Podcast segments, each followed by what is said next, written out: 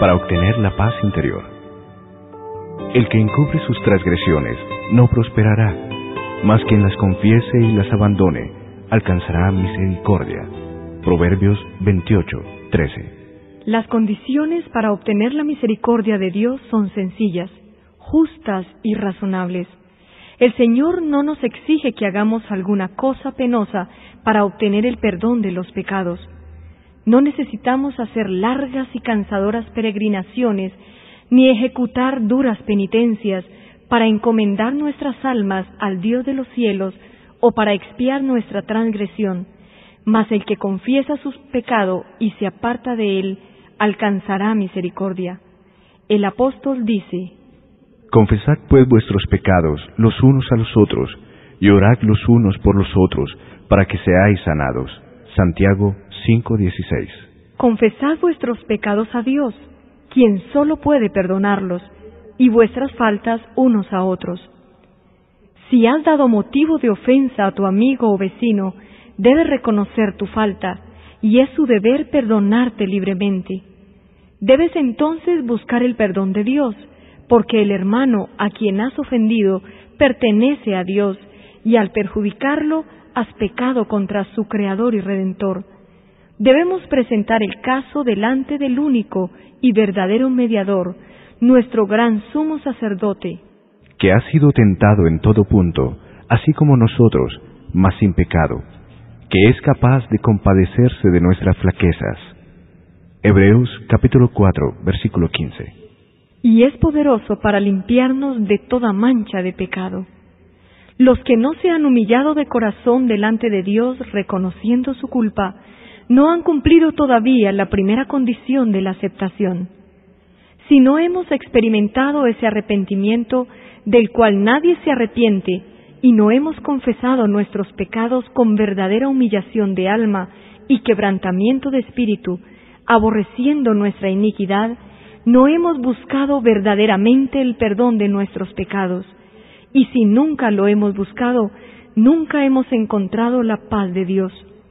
La única razón por que no obtenemos la remisión de nuestros pecados pasados es que no estamos dispuestos a humillar nuestro corazón y a cumplir con las condiciones de la palabra de verdad. Se nos dan instrucciones explícitas tocante a este asunto. La confesión de nuestros pecados, ya sea pública o privada, debe ser de corazón y voluntaria.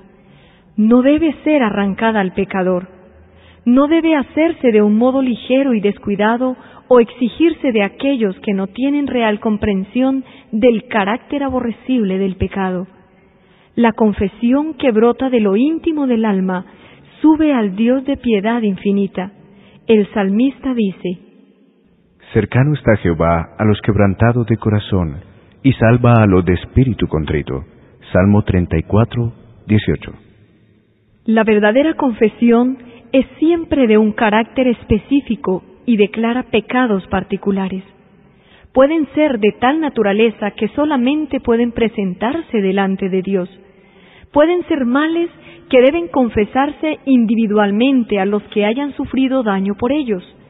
Pueden ser de un carácter público y en ese caso deberán confesarse públicamente Toda confesión debe hacerse definida y al punto, reconociendo los mismos pecados de que seáis culpables.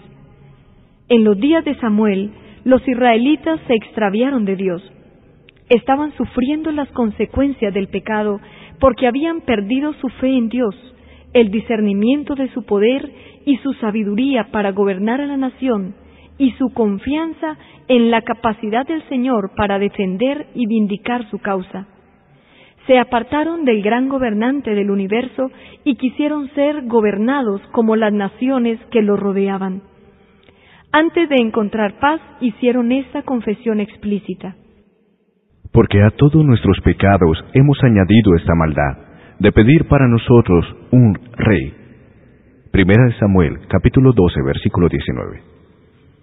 Tenían que confesar el mismo pecado del cual estaban convencidos. Su ingratitud oprimía sus almas y los separaba de Dios. Dios no acepta la confesión sin sincero arrepentimiento y reforma. Debe haber un cambio decidido en la vida. Toda cosa que sea ofensiva a Dios debe dejarse.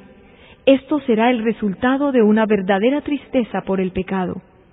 Se nos presenta claramente la obra que tenemos que hacer de nuestra parte. Lavaos, limpiaos, apartad la maldad de vuestras obras de delante de mis ojos. Cesad de hacer lo malo, aprended a hacer lo bueno, buscad lo justo, socorred al oprimido, mantened el derecho del huérfano, defended la causa de la viuda. Isaías capítulo 1, versículos 16 y 17.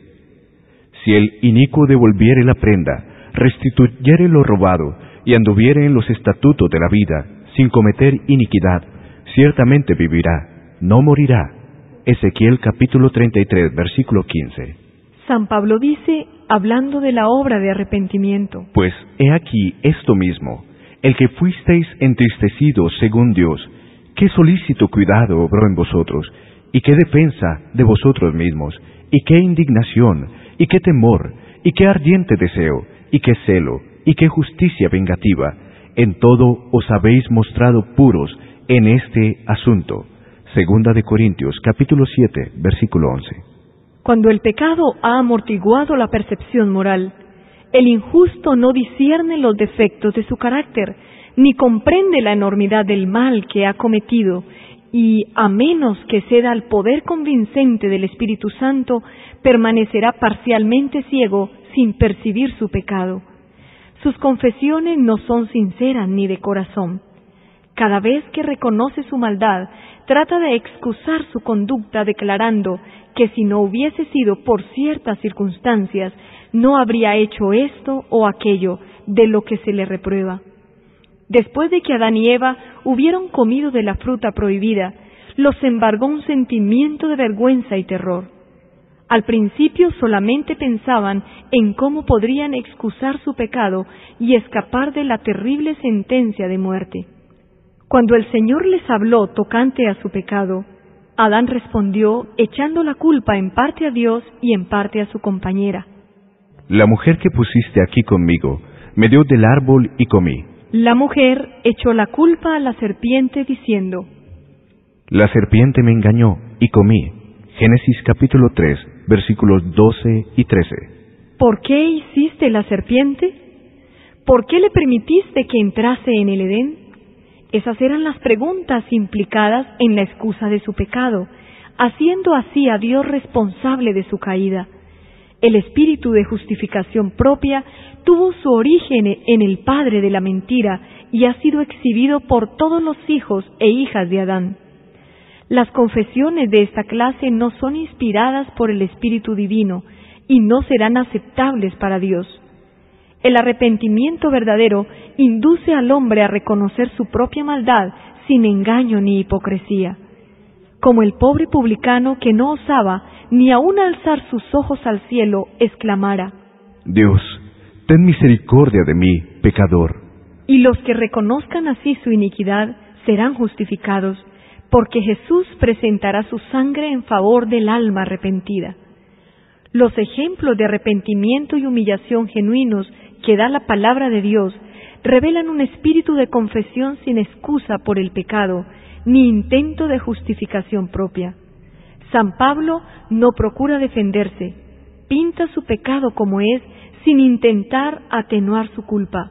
Dice, Lo cual también hice en Jerusalén, encerrando yo mismo en la cárcel a muchos de los santos, habiendo recibido autorización de parte de los jefes de los sacerdotes, y cuando se les daba muerte, yo echaba mi voto contra ellos, y castigándolos muchas veces por todas las sinagogas, les hacía fuerza para que blasfemasen y estando sobremanera enfurecido contra ellos, iba en persecución de ellos hasta las ciudades extranjeras. Hechos capítulo 26, versículos 10 y 11. Sin vacilar declara, Cristo Jesús vino al mundo para salvar a los pecadores, de los cuales yo soy el primero. Primera de Timoteo, capítulo 1, versículo 15. El corazón humilde y quebrantado, enternecido por el arrepentimiento genuino, apreciará algo del amor de Dios y del costo del Calvario, y como el Hijo se confiesa a un Padre amoroso, así presentará el que esté verdaderamente arrepentido todos sus pecados delante de Dios. Si confesamos nuestros pecados, Él es fiel y justo para perdonarnos nuestros pecados y limpiarnos de toda iniquidad. Primera de Juan, capítulo 1, versículo 9.